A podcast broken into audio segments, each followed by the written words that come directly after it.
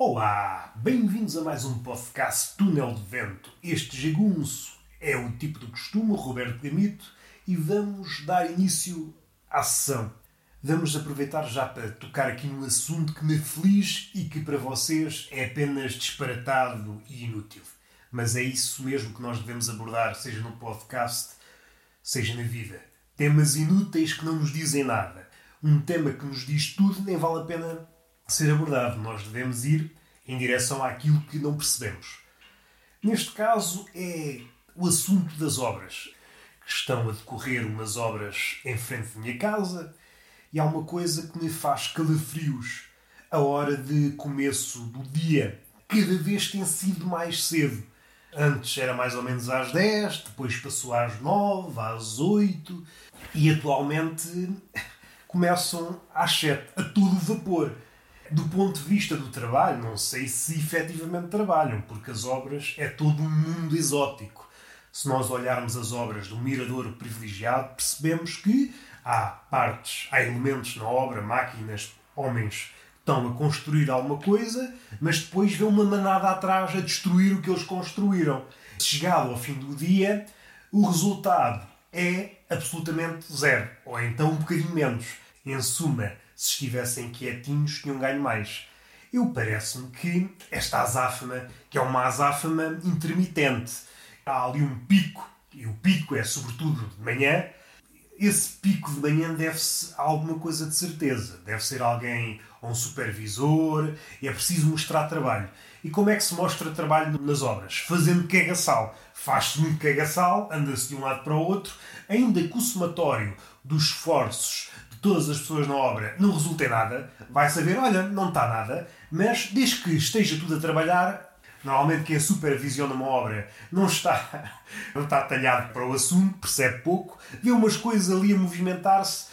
É muito aqueles chefes, uh, também há. Não estou a dizer que é uma fartura, se é um número relevante, mas quando vem alguém com um papel na mão, de um lado para o outro, de um corredor, pensam: é pá, esta pessoa, esta mulher está a trabalhar Agora, se for alguém que é timp, é pá, este gajo não trabalha.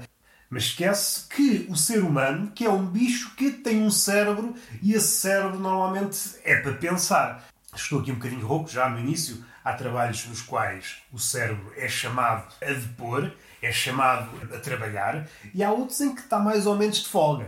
Mas em quase todos há alturas em que ele tem que elaborar um nadinha. E como é que o cérebro labora? Dando ares mesmo estando quieto ou andando de um lado para o outro sem folhas na mão, visto de fora parece que não está a fazer nada. Mas não. Dentro dessa pessoa pensante está a acontecer magia.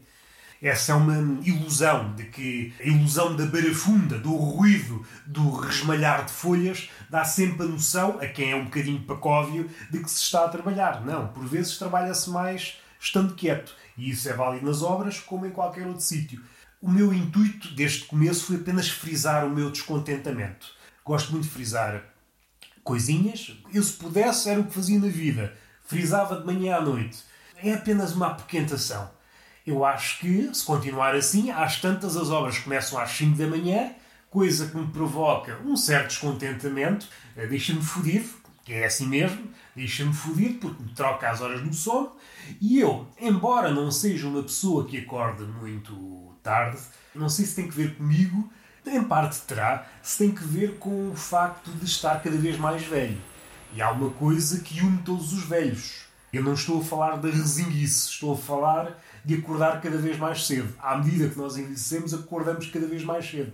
Há de chegar uma altura que acordamos tão cedo que nós vamos acordar o galo. Eu tenho um galo e estou desconfiado daqui a dois ou três anos sou eu que acordo o galo. o galo às vezes sai à noite e depois não recupera. É um galo novo está ali na adolescência e quer é fruir da vida.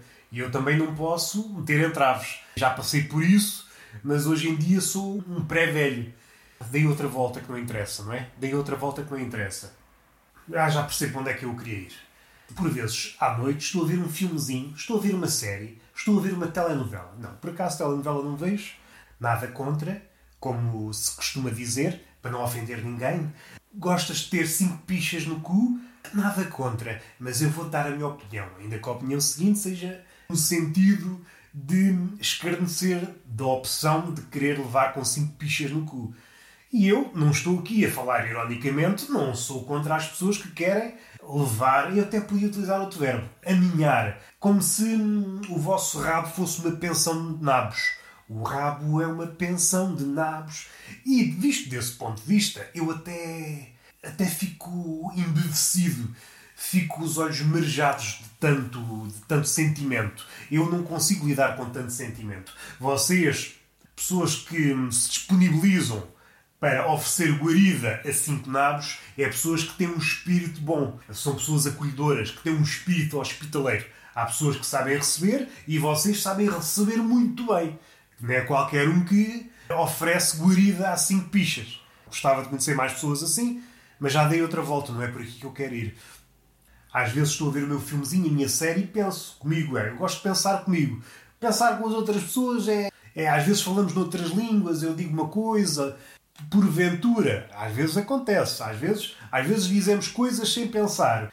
Acho que temos uma visão enviesada do que acontece na cabeça, no pensamento e o ato de verbalização. Como já falei algumas vezes, tudo isto são traduções. Já várias pessoas mais entendidas que eu, oh que surpresa, qualquer pessoa é mais entendida que eu. Se for assuntos de foro íntimo, então toda a pessoa saberá mais que eu. Agora ocorreu-me aqui uma piada. Vou lançar uma laracha. Permitem uma laracha? Ainda é permitido? Século XXI? Eu acho que o vegan tem tendências necrófilas. Porquê? Porque prefere as verdinhas. Vamos assumir que isto nunca aconteceu e vamos retomar a ideia anterior. Eu às vezes olho para as horas e penso, é pá, não posso demorar, ainda que a série ou o filme seja entusiasmante, não posso demorar, senão de manhã estão as máquinas a carburar, a fazer barulheira e eu não consigo dormir não consigo cumprir as minhas horas de sono e depois fico rabugento, ou melhor, ainda mais rabugento. Se esta problemática for vista na ótica do envelhecimento, então estou a fazer bem. A velhice é caminhar para a resinguice máxima. E devo então até agradecer as obras, as máquinas, por estarem-me a facultar material de estudo. É uma espécie de vitamina da velhice estão a fornecer-me uma vitamina da velhice e eu estou a ficar aqui cada vez mais resingão. Olho-me ao espelho e estou todo branco. Pareço o abominável Homem das Neves. Ah, isto já deu várias voltas. Já pus por extenso a minha mágoa. As obras antigamente tinham uma hora de almoço e hoje em dia estão a vir a máquina. Pip, pip, pip.